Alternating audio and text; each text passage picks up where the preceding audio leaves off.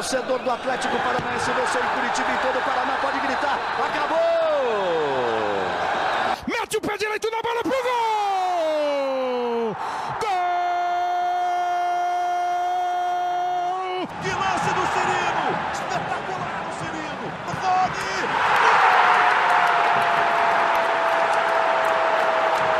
Fala pessoal que acompanha o GE, está no ar mais um podcast. Sabe de quem?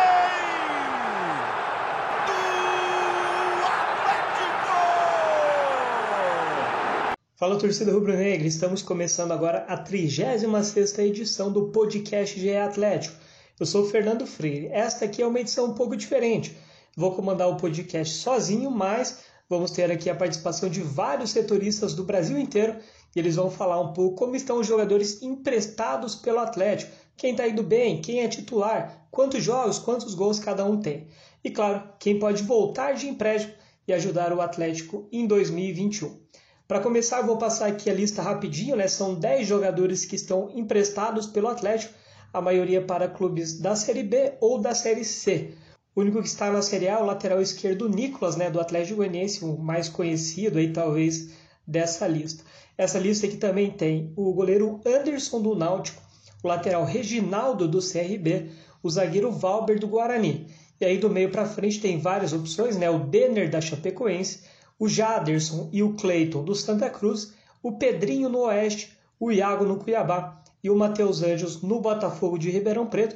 Todos eles estão emprestados até o fim do Campeonato Brasileiro, né? seja a Série A, Série B ou Série C. Então eles ficam livres e podem voltar para o Atlético entre o final de janeiro e o final de fevereiro. Para começar o nosso radar dos emprestados, vou chamar o Eduardo Florão, repórter do GE Santa Catarina. Ele vai falar sobre o Denner. Um abraço, Fernando Freire, um abraço aos amigos do GE Atlético. Olha, o Denner vai fazendo uma boa temporada pela Chapecoense, viu?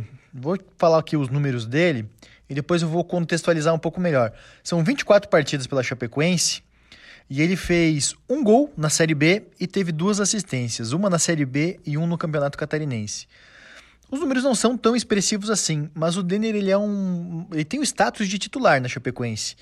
Dessas 24 partidas que eu falei, só em 5 ele não foi titular. Então, 5 ele saiu do banco de reservas. Três dessas partidas foi porque ele estava voltando de lesão. Ele teve duas lesões aqui na temporada e uma dessas ele demorou um pouco mais para se recuperar e foi entrando aos poucos é, no time da Chapecoense. E as últimas duas partidas ele ficou no banco de reservas, mas porque o Mike vai fazendo uma boa temporada, que foi o último contratado pela Chapecoense, e por isso o Denner acabou perdendo um pouco do espaço que tinha. E em termos de jogos em que ele foi relacionado e não participou, foi apenas uma vez, ou seja, é, ele é um homem de confiança do técnico Humberto Louser. E a gente precisa contextualizar aqui, né? O Denner tem apenas 21 anos de idade e está fazendo uma Série B bastante regular. Em campo, ele tem atuado muito centralizado, né? Ele tem atuado como meia. Só que o técnico Humberto Louser, ele faz muitas variações na parte ofensiva durante a própria partida. Então o Denner, esse gol que o Denner marcou, o único pela Chapecoense, ele atuou como ponta direita meia direita, fazendo aquela função mais aberta. Ele não jogou centralizado. Até foi curioso quando, quando você observa depois o mapa de calor, o quanto ele ficou aberto naquela partida. Então ele, ele transita muito nesse setor ofensivo é, e vai muito bem, independente a, a, função que ele, que ele exerça. Falta ao Denner em alguns momentos um pouco mais daquela intensidade, talvez para jogar numa Série A é, possa sentir um pouco essa questão do ritmo de jogo, da intensidade do jogo, mas para uma Série B, ele é um jogador de destaque, é um jogador que jogaria em qualquer um dos times da Série B, e eu falo isso com tranquilidade, né? Porque, enfim, acompanhando aí a competição, a gente acaba observando isso. O Denner está indo muito bem, mesmo aos 21 anos de idade. E sobre o posicionamento também, na última partida que foi um empate da Chapecoense contra o Brasil de Pelotas, ele entrou no segundo tempo como meia, e depois o Humberto Loser colocou o time um pouco mais para frente e ele começou a fazer uma função um pouco mais recuada de segundo volante. Então é um jogador bem versátil e que tem dado conta de todas essas posições. Valeu, rapaziada. Um abraço e até a próxima. Tá aí, portanto, valeu Florão. E aproveitando que a gente está falando sobre o Meia, vou emendar já com o Carlos Neto. Ele é jornalista do GE em Ribeirão Preto e vai comentar um pouco sobre o momento do Matheus Anjos no Botafogo de Ribeirão Preto. Fala, Carlos. Fala, Fernando Freire e todo o pessoal que acompanha o podcast do GE Atlético.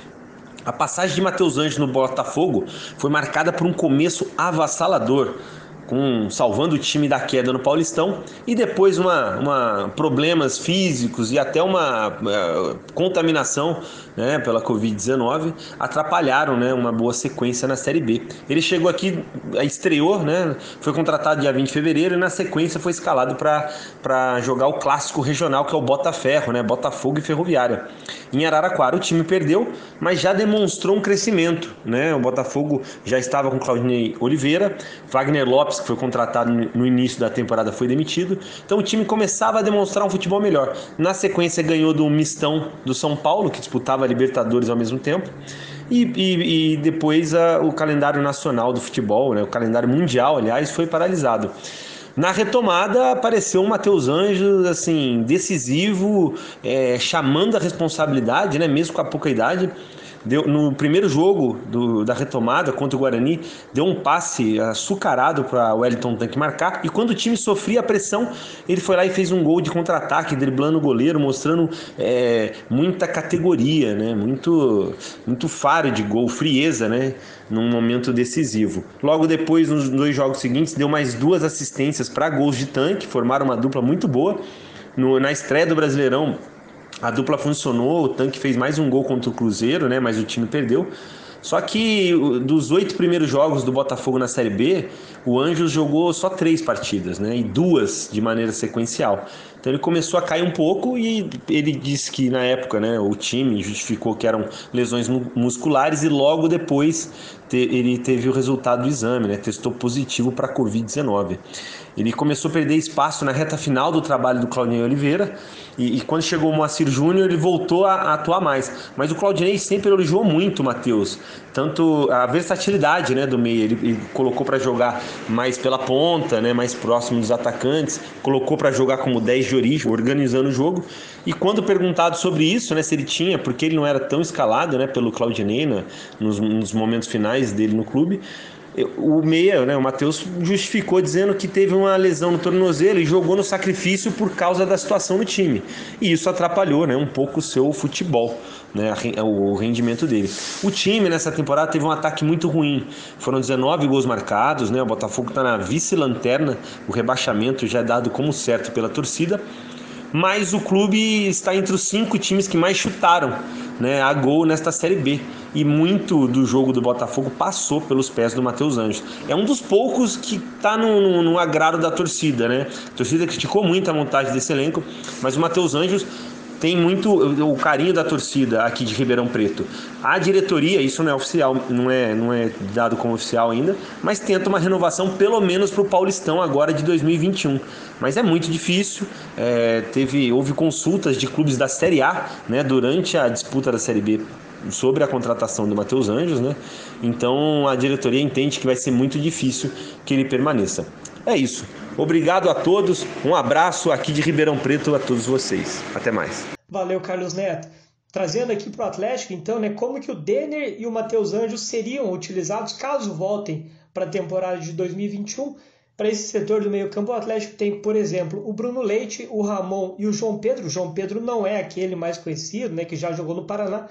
O João Pedro tem jogado no Sub-20, é o titular, e o Atlético tem se destacado ali na, na, no Campeonato Brasileiro Sub-20 mais uma opção. E lógico, no, no time principal, né, do grupo principal, alguns jogadores podem reforçar o time de aspirantes. O Atlético ainda vai definir certinho o planejamento. Paulo Autuari não quis adiantar nada, mas, por exemplo, o Jorginho e principalmente o Jadson podem descer para o time de aspirantes, podem jogar o Campeonato Paranaense para ganhar ritmo, para ganhar oportunidade, ganhar minutos aí na, na sequência da temporada. Então, o Denner e o Matheus Anjos, caso voltem, teriam a concorrência desses jogadores provavelmente seriam utilizados no Campeonato Paranense, né? se voltarem, teriam essas concorrências ali no meio campo. Na minha opinião, o Denner e o Matheus Anjos, eles podem entregar muito mais do que o Bruno Leite, Ramon, João Pedro, Jorginho. Eu acho que são jogadores que têm muito potencial. O Matheus Anjos ainda não explodiu aqui no Atlético, né? Não conseguiu uma sequência, não conseguiu brilhar, principalmente no Paraná, ele conseguiu destacar, mostrou um bom futebol. Aqui não mostrou ainda, e aí? Na opinião de vocês, o Matheus Anjos ainda pode estourar aqui no Atlético? Ou o ideal mesmo é que ele não volte, que ele não seja aproveitado? Em relação ao Denner, a mesma coisa. Vocês acham que o Denner pode explodir aqui no Atlético, pode ter uma sequência e virar o titular? é só deixar nos comentários aqui embaixo. E aí, voltando do meio para o gol, vamos falar agora sobre o Anderson. Ele era o terceiro goleiro aqui no Atlético, né? Estava atrás do Santos e do Jandrei, era a terceira opção ali no gol, mas foi emprestado durante a temporada para o Náutico. Ele que veio do Santa Cruz e foi emprestado para o Náutico, outro clube de Pernambuco, e tem se destacado lá no Náutico. O repórter Rômulo Alcoforado, ele é do Globo Esporte lá de Pernambuco, e fala sobre esse momento do Anderson no Náutico. Amigos, um abraço para todo mundo que está nos acompanhando. Anderson já tinha deixado uma, uma impressão muito positiva aqui no estado de Pernambuco em 2019, quando jogou no Santa Cruz. Ele foi muito bem naquele ano, foi um dos destaques do Santa. Eu diria até foi o principal destaque do Santa Cruz naquela temporada, tanto que chamou a atenção do Atlético Paranaense que acabou por contratá-lo. Nessa volta aqui ao estado, ele está confirmando aquilo que ele tinha deixado de, de, impressão positiva. Ele está vindo muito bem. Ele fez nove jogos, dos dez jogos que Hélio dos Anjos comandou o Náutico, né? Houve uma troca de comando aí durante a Série B. Hélio dos Anjos assumiu e desses dez jogos que Hélio fez, Anderson foi titular em nove, só não atuou no primeiro. Nesses nove jogos ele levou quatro gols apenas, o que é uma marca muito positiva para o Náutico, que vem sofrendo durante todo o ano, toda a temporada 2020, com uma defesa que sofre muitos gols, que, que é muito exposta, e que tem tido essa dificuldade, tinha essa dificuldade durante toda a temporada. Claro que não, esse, esse, essa evolução não se deve só ao Anderson, o time evoluiu de uma forma geral, cresceu de uma forma geral no sistema defensivo, mas é claro que o goleiro tem um papel importante nisso. Então ele vem bem, vem fazendo um bom trabalho, vem agradando a torcida e vem agradando também ao técnico Hélio dos Anjos. Tá aí, obrigado, Romo. É, pro gol, então, né? Hoje o Atlético tem o Santos, que é o titular absoluto, o Jandré, que é o reserva imediato, e aí tem vários jovens, né? O Bento, o Léo Link, o Rô Kennedy, o Mikael, jogadores inclusive que têm passagens por seleções de base. Nós já falamos aqui né, no último podcast, o Atlético super bem servido no gol, várias opções. O Atlético tem uma escola aí né, de vários bons goleiros. Já teve o Santos, já teve o Neto, já teve o Guilherme. Enfim, o Atlético sempre revelando muitos bons goleiros, mas dessa lista que eu falei, né, o Jandrei, que é o reserva imediato, tem contrato só até metade do ano, está emprestado pelo Genoa da Itália, talvez ele saia. E aí, vocês utilizariam o Anderson em 2020? Vocês acham que o Anderson pode ser o reserva imediato ali do Santos ou pode disputar a posição com o Ben? O que vocês imaginam em relação ao Anderson? Pode deixar aqui nos comentários também. E agora vamos falar sobre outro jogador do sistema defensivo, o zagueiro Valber. O Valber veio do Figueirense para o Atlético disputou seis partidas do Campeonato Paranense e aí acabou emprestado para o Guarani. E lá ele tem se destacado. O Regis Melo, setorista do Guarani no GE, conta um pouco para a gente sobre esse bom momento do Valber. Salve Fernando e toda a torcida atleticana. Bom, o Valber chegou ao Guarani no final de junho por indicação do até então técnico bugrino Thiago Carpini, e logo ele ganhou a posição na zaga. Ele atuou ali na reta final do Campeonato Paulista, quando os torneios foram retomados, e passou a ser nome certo na escalação do Bugre já no início da Série B. Tanto com o Thiago Carpini quanto os técnicos que vieram depois, o Ricardo Catalá e o Felipe Conceição, o Valber sempre se manteve entre os 11 iniciais. Com isso, ele é o jogador que mais vezes vestiu a camisa do Guarani nessa edição do Brasileiro. Ele participou de 29 dos 32 jogos da equipe, todos como titular. Outra coisa que chama atenção na passagem do Valber pelo Guarani é o carinho que a torcida tem demonstrado pelo zagueiro nas redes sociais, onde ele tem sido cada vez mais ativo. Esse carinho é fruto do carisma do Valber, claro, né? Mas vem também muito mais do futebol que ele tem apresentado em campo. Com isso tudo, já há um desejo aqui no Brinco de Ouro de que o Valber renove para a próxima temporada, o que virou até o motivo de uma brincadeira do jogador em uma postagem nas redes sociais dizendo que gostaria sim de continuar. Mas essa conversa só deve ir adiante quando a situação do Guarani aí na Série B for definida ao longo de janeiro ou até no começo de fevereiro, nessa troca aí de temporada, nesse meio de temporada aí já com o ano em andamento. Valeu, Regis. O Valber, portanto, né, se destacando no Guarani. E uma informação legal que o Regis trouxe é que o Valber já disse que quer ficar no Guarani. Lógico, se o Atlético quiser que ele volte, o Atlético pede o retorno, o Valber vai ter que voltar mas chamou atenção essa participação do Regis aí falando sobre a vontade do Valber de ficar lá. E aí para o setor defensivo, né, o Atlético tem aí algumas boas opções. No grupo principal ali tem o Thiago Heleno e o Pedro Henrique, que são os titulares. Tem o Aguilar, o Lucas Alter e o Zé Ivaldo, que têm sido reservas. E no sub-20 tem Edu, Luan Patrick e João Viale. Imagino ali que para o Campeonato Paranense o Edu, o Luan Patrick e o João Viale sejam utilizados. E aí talvez o Lucas Alter descendo, talvez o Zé Ivaldo descendo para reforçar esse time de aspirantes. Enfim, eu não vejo muita necessidade de o Valber voltar, até porque ele falou que quer ficar lá, acredito que o Atlético esteja bem servido ali no sistema defensivo. E aí, o que vocês acham? Vocês acham que o Valber pode ser útil aqui no Atlético? Ou o sistema defensivo está bem servido e ele não teria espaço aqui caso voltasse? E aí, para fechar o nosso rodízio aqui de setoristas, o Vitor Melo. Ele é do GE de Alagoas e vai falar sobre o lateral direito Reginaldo, do CRB. O Reginaldo não agradou muito a torcida do Atlético quando passou aqui, né? Mas tem se destacado lá no CRB. Fala aí, Vitor. Salve, amigos. Meu nome é Vitor Melo vamos falar um pouquinho sobre o lateral direito Reginaldo, emprestado pelo Atlético Paranaense ao CRB. Ele chegou em agosto e logo virou titular do time, ainda no período do técnico Marcelo Cabo. Um lateral que se projeta muito bem, cumpre principalmente muito bem as funções ofensivas, dribla, se projeta ao ataque, vai à linha de fundo, faz cruzamentos. É um jogador de destaque não só no CRB, como na Série B. Disputou 27 partidas até agora e fez um gol justamente no clássico contra o CSA.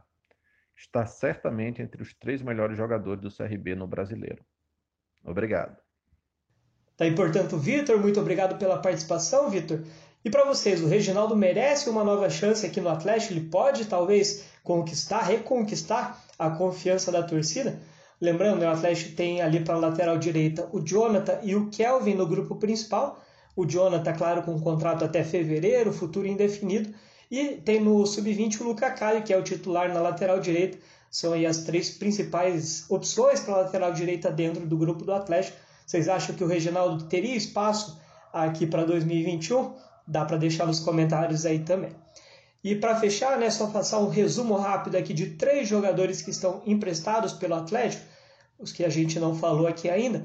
O lateral esquerdo, Nicolas, ele já tinha jogado pelo Atlético Goianiense no ano passado. Esse ano ele disputou 38 jogos, sendo 37 como titular. É titular absoluto lá no Atlético Goianiense, mas aqui no Atlético não agradou. Eu imagino que o, o Nicolas tenha potencial, poderia ajudar o Atlético, mas eu acho que o momento dele aqui no Atlético já passou. Acho que é, seria difícil ele conquistar a confiança da torcida e ter uma sequência. E o Atlético está tá bem servido ali na lateral, né?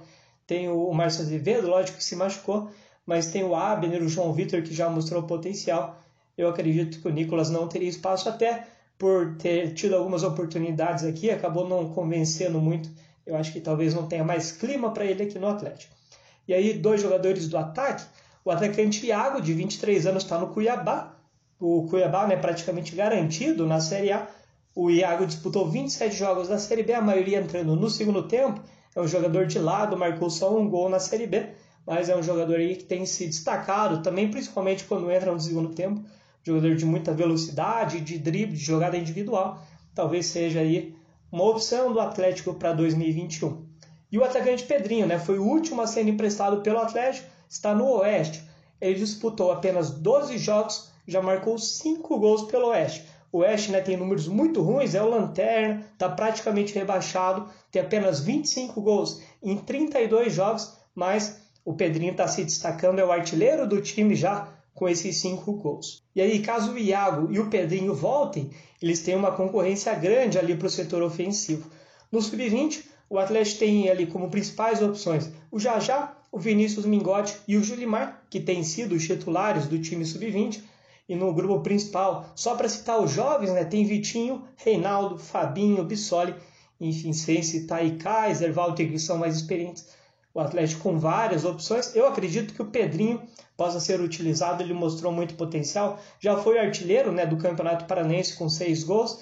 Eu acredito que ele possa ser aproveitado, possa conseguir aí ter uma sequência. Na minha opinião, ele já poderia ter sido melhor aproveitado em 2020.